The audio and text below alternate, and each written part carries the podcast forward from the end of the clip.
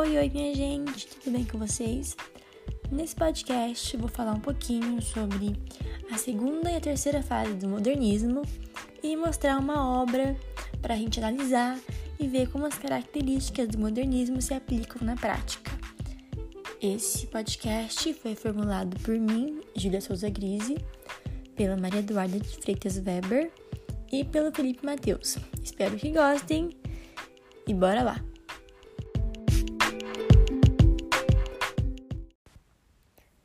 A segunda fase do modernismo brasileiro vai de 1930 até 1945.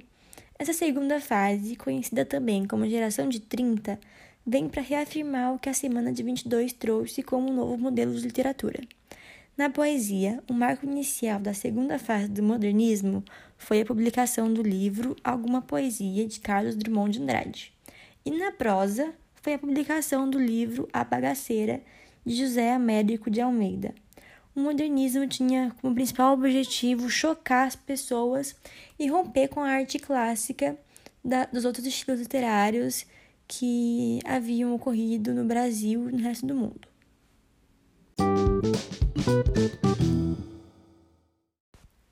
Falando um pouquinho agora sobre o contexto histórico, após a crise de 29, muitos países ficaram mergulhados numa crise econômica, social e política. Houve também o surgimento de governos totalitários e ditatoriais, além do aumento do desemprego, da fome e da miséria. No Brasil, a Revolução de 30 representou um golpe de Estado e teve também o início da Era Vargas. Para muitos estudiosos, a segunda geração foi um período muito fértil e rico para a literatura brasileira.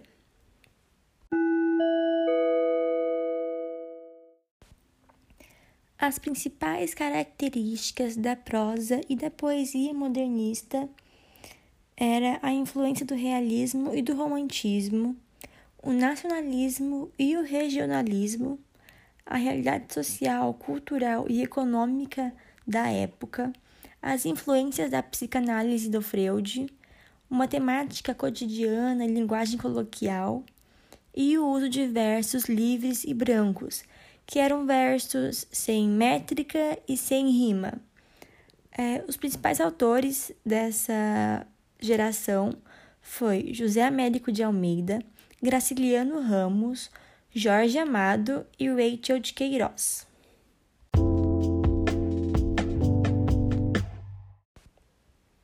Uma curiosidade para vocês é que os artistas e os intelectuais de esquerda foram perseguidos pelo governo de Getúlio Vargas, que perdurou até 1945.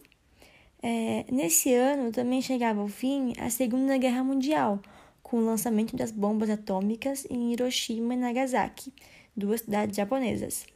É, diante desses fatos, os escritores brasileiros expressaram o horror da guerra, a desilusão com a humanidade e, além de criticar a ditadura e apontarem os problemas sociais que o país vivia nas suas obras. Então era um, era um, era um momento muito conturbado e os escritores e os artistas expressavam isso em suas obras, apesar de toda a censura da época.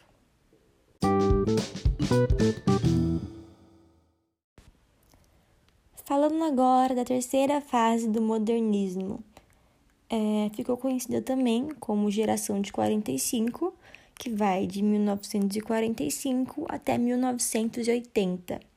Em relação à primeira geração, os autores de 45 foram menos liberais e contestadores e voltaram a ser mais conservadores. O contexto histórico da época foi um período muito conturbado com a redemocratização do Brasil, devido ao término do Estado Novo, além do fim da Segunda Guerra Mundial, como eu citei, como eu citei anteriormente, e o início da Guerra Fria. Falando agora sobre as principais características da terceira fase do modernismo.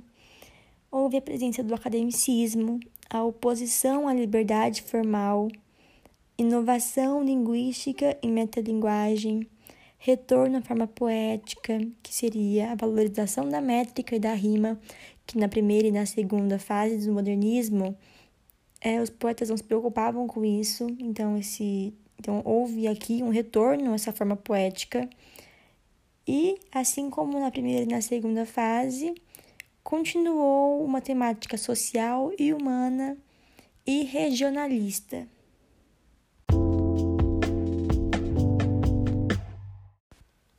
Vale ressaltar aqui que na terceira fase do modernismo é, houve principalmente três tipos de prosa: a prosa urbana, com uma ambientação nos espaços da cidade em detrimento do campo, com um destaque para Lígia Fagundes Tales, a prosa regionalista, com um foco nos aspectos do campo, da vida agrária, no uso da linguagem coloquial e regionalista com destaque para Guimarães Rosa, e também teve a prosa intimista, com uma exploração de temas humanos. Ela é mais íntima, psicológica e subjetiva, com destaque para Clarice Lispector.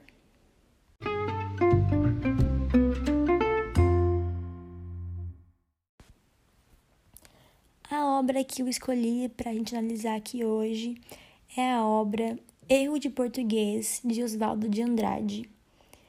É, esse autor faz parte da primeira fase do modernismo, mas aqui vou falar umas características gerais que se encaixam na segunda fase do modernismo e algumas delas desse poema na terceira fase do modernismo. É, vou ler o poema para vocês. Quando o português chegou, Debaixo de uma bruta chuva, vestiu o índio. Que pena! Fosse uma manhã de sol, o índio teria despido o português. Algumas das características que a gente pode citar ao ler esse poema é o rompimento com os padrões clássicos, como a ausência de rima, a falta de métrica. É, dá para perceber que tem versos com cinco palavras e versos com duas palavras. Isso, nos padrões clássicos, era algo que os autores nunca fariam. E o modernismo, como ele vem justamente para chocar a população, ele quebra todos esses conceitos que existiam anteriormente. É possível ver também a linguagem coloquial, quando ele fala é, que pena, quando o português chegou, outra coisa que a gente pode ver também é esse conteúdo nacionalista que valoriza o índio. Quando ele fala, quando o português chegou debaixo de uma bruta chuva, ele se refere que foi um dia triste, vivendo em um, em um país tropical, onde as chuvas não são frequentes, não acontecem frequentemente ao dizer que o português chegou debaixo de uma bruta chuva, ele está se referindo que foi em um dia triste. E ele vestiu o índio, ele impôs a sua cultura para o índio. Fosse uma manhã de sol, o índio tinha despido o português. Então, se fosse um dia ensolarado, se fosse um dia feliz, o índio teria é, posto a sua cultura para o português. Então, a gente pode ver aqui muitas características do modernismo nesse poema. E é um poema muito comum, que, é, que cai muitas vezes no Enem, em provas de vestibular. Então é muito bacana a gente conhecer sobre o modernismo e suas características.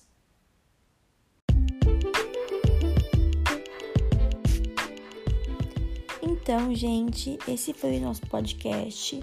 Espero que tenham gostado, que tenham entendido a essência do modernismo, pelo menos a segunda e a terceira fase, e com a análise da obra vocês tenham conseguido absorver mais o que, que foi o modernismo na prática. É, a, gente se vê, a gente se vê na próxima e até mais!